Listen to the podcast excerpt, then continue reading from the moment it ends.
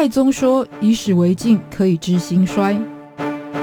亚里斯多德说：“认识自己是所有智慧的源头。”纵观历史深度，理解属于我们的世界，开脑洞，长知识，六百秒的历史课。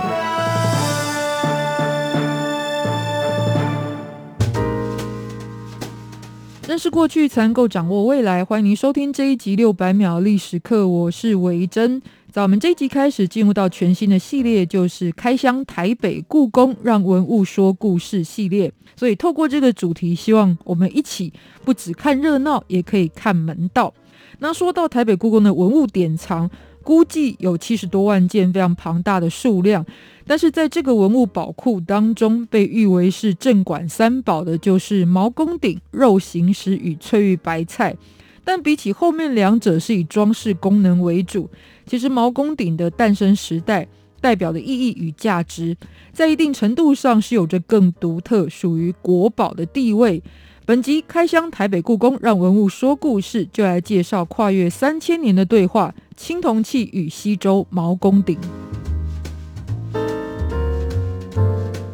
毛公鼎的鼎，看这个字的甲骨文形态就可以理解，这是一种上面有着可以用手提着的双耳，下面有脚可以站立的烹调器具。但是这一种原本餐桌上的用品，后来却成为正统权力的象征。从很多词汇当中也都可以感受到，像是我们会说鼎立、鼎盛，或者是问鼎中原。那鼎的地位提升，其实跟青铜器制作技术是有关系的。青铜器是一种基本上把红铜跟锡融合的合金产品。那遥想在两千多年前，懂得制造青铜器具，就像现代会做超级电脑一样，都是属于当时最高科技的表现。而青铜器的制作流程需要经过许多不同的步骤，或者有不同的方式。那常见的制作流程就包含了制模、制范，也就是这个青铜器要的形体的模具制造，然后再把融化之后的这个金属，也就是铜，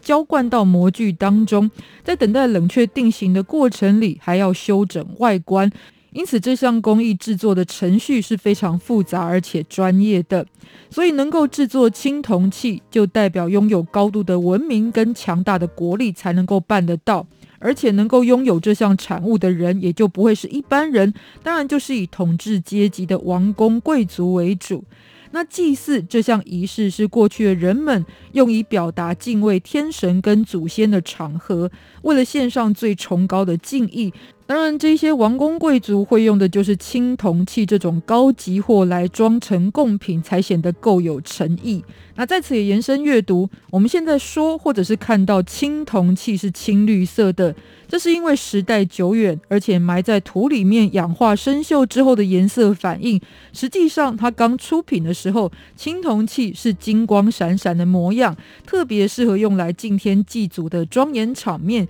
也因为这样，青铜器就被赋予了更多的意义。再到了西元前一千多年存在的西周时代，当时制定的礼乐制度，就更进一步的根据不同阶级有相关使用青铜器的严格标准。那其中就有规定，只有天子才能够使用九鼎的规格，于是鼎也就跟国家权力象征有了更深刻的连结。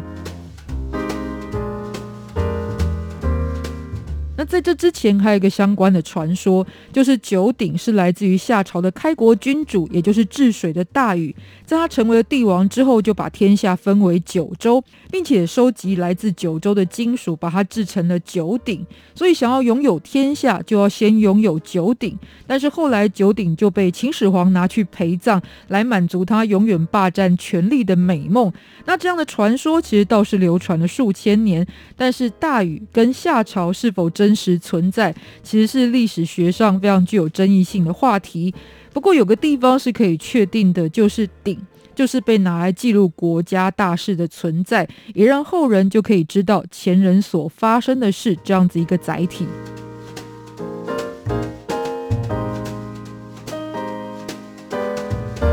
那回到毛公鼎，也是西周时期的文物，距离现在有两千八百年的时间了。既然称为毛公鼎，那毛公是何许人也？根据文献记载，他是周宣王的叔父，也是周朝宗室的一支。因为封地在毛国这个地方，所以被称为毛公。那毛国大约是在今天陕西扶风县的位置，非常靠近王室所在的镐京，也就是今天陕西的西安宝鸡这一带。把它放在靠近自己这么近的地方，也可见周宣王对于毛公是有多么信任。而整个毛公鼎的内文可以分成五大主题，每一段是以“王曰”，也就是王说了什么作为开头，这是属于商周两朝的诰命文书，也就是君主命令的内容常见格式。所以，到底周宣王对毛公说了什么？在第一段的部分是写下了当时对于时局不稳定动荡的状态。那第二段就是在这样子一个朝政混乱的情况之下，要任命毛公来治理国事。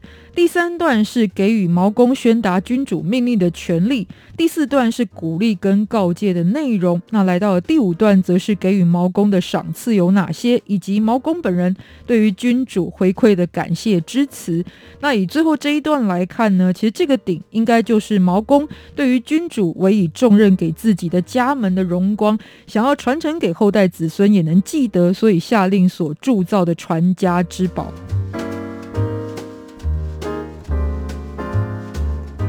但是有关鼎的文物非常多，可是为什么毛公鼎却有着独尊地位？主要这是来自于毛公鼎在现在全世界所出土的青铜器当中，是刻有金文，或者也可以称为铭文，就是刻在青铜器上的文字是这样称呼。那它是刻有金文字数最多的，一共有五百字。但不是因为刻得多就赢哦，而是因为刻字是很费功夫的，所以这么多字其实就表现出了高超的工艺，可以说是一字千金。而且仔细看毛公鼎所具的经文。笔触相当圆润，布局还非常工整协调。就书法艺术来看，其实是有着很高的水准与成就，甚至呢是很多人学习书法临摹的对象。而毛公鼎另一个价值，就是它证明了许多在过去的文献当中所记录的西周的时代，尤其像《诗经》里面也曾经记录的宣王中心历史，就是反映了周宣王当时遇到了西周王朝逐渐衰落。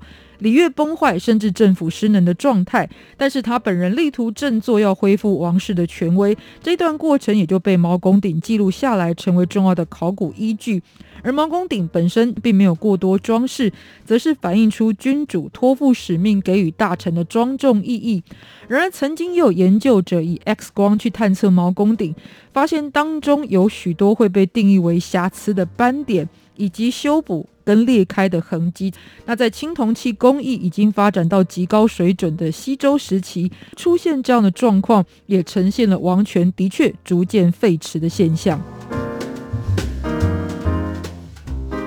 虽然都作为青铜器，但如果拿鈷六十来做探测，品质差的就会发现里面浇灌的材料会有不均匀、有气泡或者成分不足的现象，而器物就比较容易裂开或毁损。相反的，则是会特别坚固耐用。有这个情况，通常就来自于君主是否能够掌握实际权力的差异。因为有权的，大家就会小心谨慎来制作；相反的，就会随便交差。那从文物呼应历史的现实，就是周宣王虽然致力于中心，从后世来看也是徒劳，因为继承王位的周宣王之子，也就是最终导致西周灭亡的周幽王。